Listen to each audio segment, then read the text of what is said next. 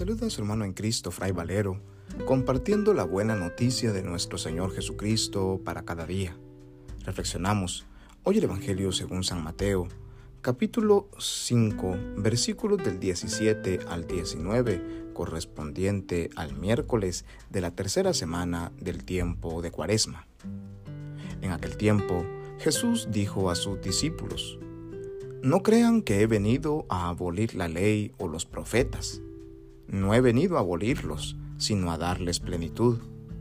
Yo les aseguro que antes se acabarán el cielo y la tierra, que deje de cumplirse hasta la más pequeña letra o coma de la ley.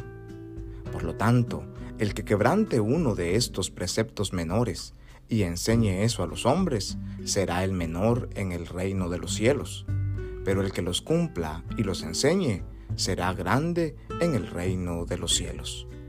Palabra del Señor, gloria a ti Señor Jesús. Escuchar los mandamientos de Dios es para el pueblo de Israel entrar en la vida eterna. Dios, por amor a su pueblo, le entregó a Moisés la ley, ley misma que él transmite al pueblo de Israel y que toman como norma de vida Dios quiere la felicidad de su pueblo y por eso le entrega la ley, para que al vivirla el pueblo recuerde que Dios quiere y sueña con un pueblo libre. El mismo que lo sacó de la esclavitud de, de Egipto, ahora les da esta ley para que puedan vivir en libertad. La ley no es entendida en un inicio como sumisión o como esclavitud. Al contrario, es un signo del amor de Dios que quiere que su pueblo viva y viva con la libertad de los auténticos hijos de Dios. Por eso, los mandamientos se convertirán en un camino para vivir la plenitud de la vida. El pueblo de Israel tendrá la ley como norma, como precepto, como parte importante de la voluntad de Dios para con su pueblo. Sin embargo, con el paso de los años y de los siglos, el pueblo se olvidó que esta ley es un medio para vivir, para participar de la vida que Dios quiere ofrecerles. Y el pueblo cambió ese medio por un fin.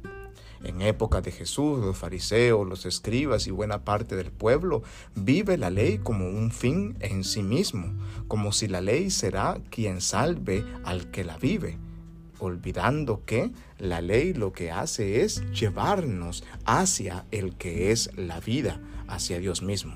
Por eso en el Evangelio de hoy Jesús nos dirá que Él no ha venido a abolir la ley ni los profetas, sino que ha venido a darle plenitud ha venido a colocar la ley, el Antiguo Testamento, en el lugar que se merece, que es como el medio para que nosotros nos acerquemos al que es el Rey de la vida, al que nos ofrece la vida en plenitud, y este es Jesús. Jesús es la plenitud del amor de Dios entre nosotros, la plenitud de la vida que Dios nos ofrece, la plenitud de la libertad que nos saca de la esclavitud del pecado para que nosotros podamos vivir realmente como hijos e hijas de Dios. La palabra de Dios nos recuerda hoy que Jesús es más que la ley. No no rechaza la ley, sino que al contrario, hace que la palabra de Dios para nosotros sea el camino, el medio para encontrarnos con el que es Dios mismo, el Dios con nosotros, Jesucristo, el Hijo de Dios, nuestro hermano mayor, el primogénito, el que ha dado su vida por nosotros, el que ha derramado su sangre para nuestra salvación y el que ha vencido a la muerte para que nosotros tengamos vida y la tengamos en abundancia. Que este día podamos nosotros aproximarnos a la palabra de Dios, reconociendo en ella las palabras que nos llevan a la vida eterna, porque son las palabras que nos hacen vivir como Jesús nos enseña a vivir. Que Dios en su infinita bondad y misericordia nos bendiga y nos guarde en este día, en el nombre del Padre y del Hijo y del Espíritu Santo. Amén. Paz y bien.